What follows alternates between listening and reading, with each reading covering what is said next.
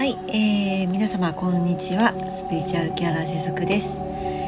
えー、今日はですね2回目。ん？今日2回目の配信ですね。はい、えー、今日は2回目の配信をもう夕方になりますね、えー、ただいまの時刻は5時10分になっております。あのお昼間はねちょっといろいろとえー、っとまあ今日は看護師のお仕事はお休みだったんですけれどもまあサロンの仕事がちょっとだけあったのとあとは、まあ、個人的な野望用ですね、えー、それに飛び回っておりまして、えー、やっと今ちょっと落ち着きましたので、えー、2回目のね今日2回目の収録を今しているところです。でまあ今日はね収録をしないでおこうと思っていたんですけれども、あのー、先ほどですね本当につい先ほど、えーまあ、このスタンド FM の配信で、まあ、ご縁をいただいてそこからまあそうですねこう一月に1回かな、まあ、2ヶ月弱に1回ぐらいのペースで、あのー、私がサロンの方で発売をしているヒーリングクリームがあるんですけれどもね。これはプレアデスエネルギーを転写させた、うんまあ、マグネシウムがねとてもたくさん含まれているあのマグバームと言われるものけれどもそこにプレアダスエネルギーを転写している、まヒーリングクリームがあるわけなんですね。で、え、それを、えーと、いつもねお買い求めいただいている方からあのご連絡があったんですね。えー、メールをいただいて、まあ、ちょっとねここしばらくあのあそうそうこの方はねもともとまああの何年か前いつだったかな、まあ、だいぶ前だったと思うんですけども、えー、その方がある美容室に行った時になんかあのプレアデスの出身の方ですねって言って、まあ、そこの美容師さんに言われたそうだったんですね。でそのことがずっと頭に、まあ、記憶として残っていてでその中でこのスタンド FM の私の配信を、まあ、ひょんなことからねつながっていただいて聞いていただいている時に私がプレアデスのお話を、えー、どうやらしたようなんですね。で、えーまあ、そこから私にはつながってくださってこのヒーリングクリームをお求めいただいているわけなんですけどもでそのクリームをうん、まあ、ちょっとご病気の関係とかでね体にこう痛む箇所とかが、まあ、例えばあったりするとそれをクリームをねその使いながらその、まあ、痛む場所とか、ね、自分がちょっと気になる場所とかにまあいわばこうマッサージみたいな感じですよねそういう感じで、えー、優しく塗り込んでくださっているようなんですね毎晩ね。でその中でやっぱこのクリームのヒーリングっていうのをあのこの方きっとねすごくやっぱり敏感に感じ取ってくださっている方だと思うんですけどもすごくそのいろんな感覚をね味わっていらっしゃるようでした。あの何度かね使った後のご感想とかもいただいたりしていてですね何かこうぐるっとお腹が動き出したような感覚があったとかあとそうですね何だったかななんかいろいろねご感想はこれまでもいただいていたんですけども最近ちょっとこのクリームを使わずにそのマッサージのようなものをねしていたそうなんです。でもやっぱりそのクリームを使っていた時と随分違っていたそうなんですね。あの寝る前のね手足のケアをしていたんだけれどもやっぱりそのクリームを塗りながらの方がご自分のね心と体と、まあ、内面に向けられる時間をやっぱ取れたっていうことがあったようなんですね。で、えー、まずその使わない期間がねあったりあとは、え、今土曜の期間に入っているっていう配信もつい先日したんですけれども、まあ、その中でそのやっぱりねえっと自分の心の中でねいろいろと整理できていたと思っていた部分が実は心の奥底にその押し込めていただけであってあまあ実はその塊のようにね自分の内側にあったということに、まあ、気づかれたっていうことでねメッセージをくださっていたんですね。でまあこういった感覚って私が確かね、えっと、スタンド FM の中でもそのようなあの表現もしていたかなと思います。でそこにま共鳴されてあ私の中にもこういうものがあった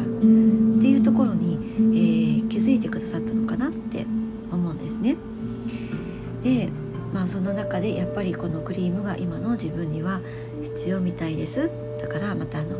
ね、注文させてくださいっていうことでねあのお便りをいただいたわけなんですね。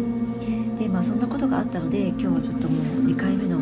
配信をね、えー、してみようかなと思ったわけなんですけども、えー、私たちってその誰もが光の存在なんですよ。でもそれを多くの人がね知らないんです。あの生まれた時までは知っているんですよ。魂の状態の時には知っています。でもこの地球上に3次元の世界に生まれ落ちた瞬間に自分が光の存在だっていうことを忘れさせられています、うん、でこの光をねどれだけ光の存在かってどれだけ自分の持っている周波数が、えーえーと、世界にね影響するのかっていうのはあのどうしてねその忘れさせられるのかっていうと日本語ちゃんと言えてるかな私。忘れ忘れさせられています、うん、どうしてね忘れさせられているのかっていうとまあそれを、うん、忘れられないと困る存在がいるんですよ。またこれもダークサイドのお話に今日はちょっと集中していますね。はい。存在がいます。あのこれは宇宙レベルでいます。はい。あの宇宙人だからねすごいとかなんか宇宙人だから達観してるとかね全然そんなことじゃなくてあの地球は大いなる宇宙の縮図なんですよいわば。ギュッと固めた星の一つです、で宇宙にもいろんな星が他にもありますけれどもその星はまあもちろんこの地球に比べたら波動っていうのはもう格段に進化していてあの、えー、進んでいる世界には間違いないんだけれどもそんな中でもダークサイドが住む星とかもあるわけなんですね。でそういった星たちが生まれ落ちる私たちが人間としてこの地球に生まれ降りる瞬間にその自分は魂あ、えーと、光の存在だとかね、えー、そういったものを忘れられるように設定してるんです。そうなんですよ。ちょっと今日ぶっ飛んだ話かも。しれないですけどもねまあそれは結局その、うん、ダークサイド側に私たちを従わせたいっていうわけなんですね。でダークサイドと、えー、深いつながりのある存在の人間もまた地球上にいます。います。あの地球上は縮図だからですね。で、まあ、そういった人たちがうんとざっくり言うと私は政治家とかもそういった人たちが多いと見ていますよ。はい。あのそういった人たちがその正論で何か言われると困る人たちいっぱいいますよね。で例えばそうだな、うん、ちっちゃい頃、ね、学校の先生でなんか子供から見ると間違ったことを言っている先生っていませんでしたか？皆さん。私の学校にはね結構いたんですよね。で正論であの立ち向かうとビンタされたりして 今じゃ大問題になると思うんですけどそのなぜ力でもってそうやって子供に向かってくるのかっていうと正論だからなんですね。で正論っていうのはその眩しいわけです。正論で生きていない人たちにしてみたら眩しいわけですよ。だからそのある意味そういった大人たちからすると正論を言う子どもたちっていうのは、まあ、まさに光そのものなんですよね。でもそういったのを言われちゃうとうん、まあ、困ってしまう大人がたくさんいたっていうことなんですよね。まあまあひどい話ですよね。でまああの会社の社長にはね地位と名誉があってでまあそういった人には従わないと生きていけない、まあ、会社員のような人たちもたくさんいるわけですよね。なんかそういったこう世間体の価値観っていうのは知らず知らずのうちにね私たちの中にずっとこう埋め込まれていってというか、まあ、刻み込まれていってでそれは過去世からものものもあるし現世で、えー、っと刻み込まれていったものもその刻み込まれていったものが自分にとって不要なものだったっていうことに気づく時って誰にも訪れるわけなんですよね。でそれを外そうとしていく時ってやっぱりすごくしんどいと思うんですよ。あのそして外れたと思ってもまた次々とねなんかこう違った場面でそれが出てきたりとかうん小さな種は抜けていくんだけどその芋づる式になっている大元が取れないとかね結構あったりするんですよね。でもやっぱりそのそういったね苦しい環境って状況ってねあると思うんですけれども、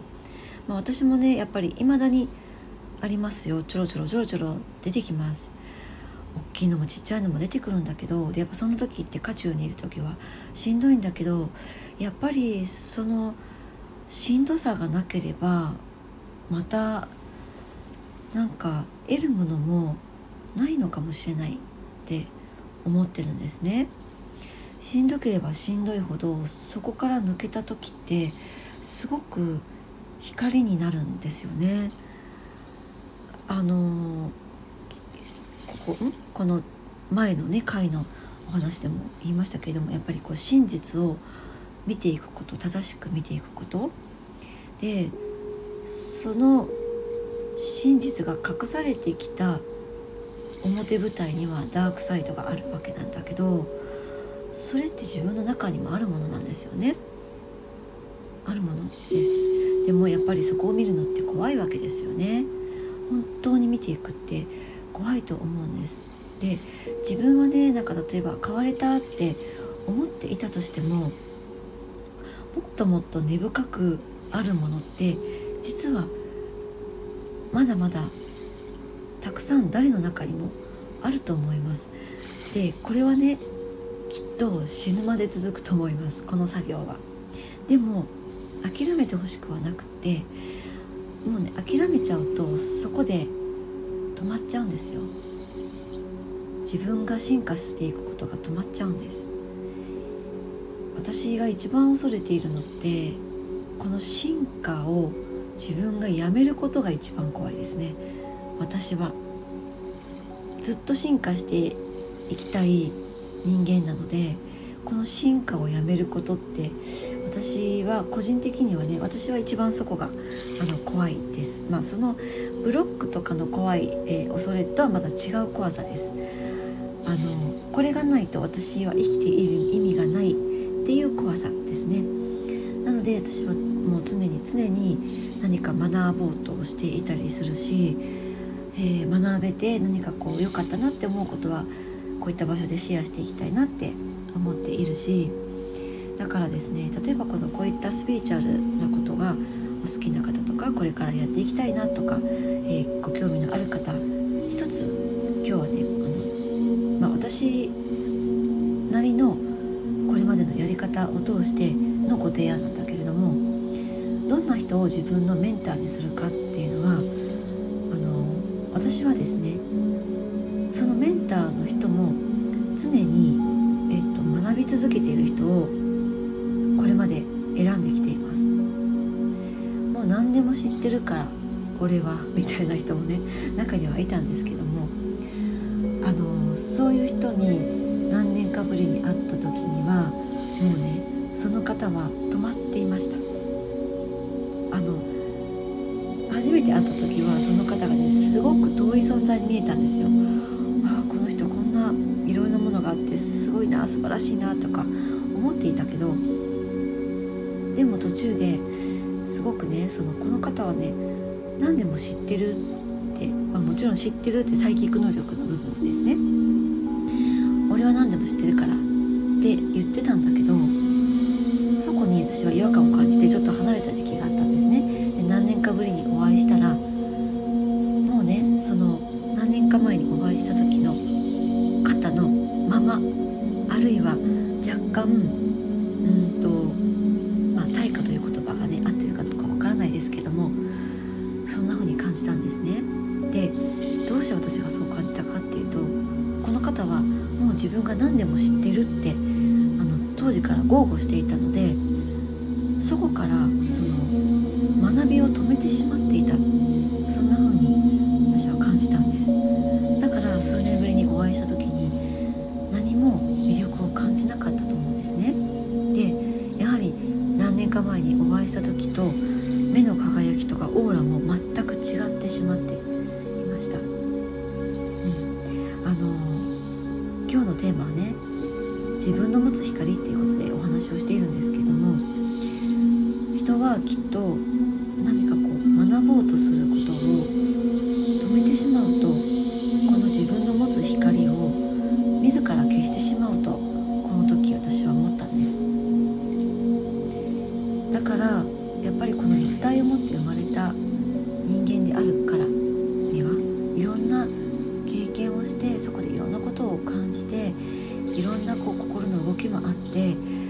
その中でまたこう自分の中にあった傷の部分が出てきてしまったりすることもあるかもしれないんだけどそれも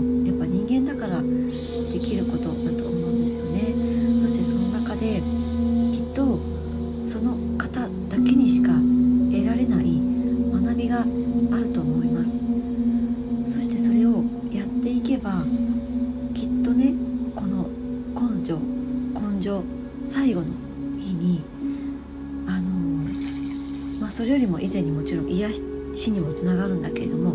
その最後の日に根性私はあれがやれてよかったとかねあれはやれて幸せだった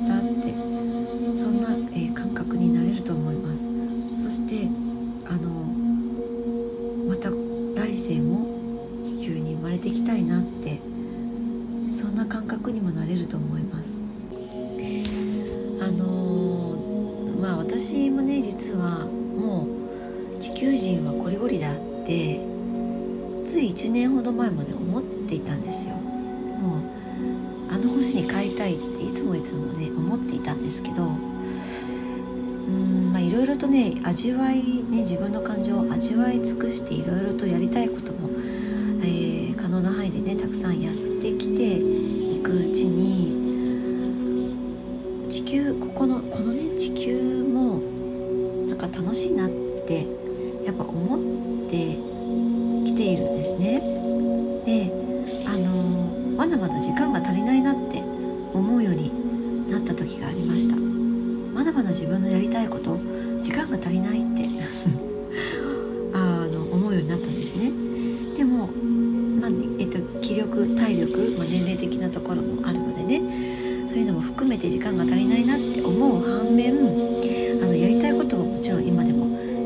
るしやっていきたいし。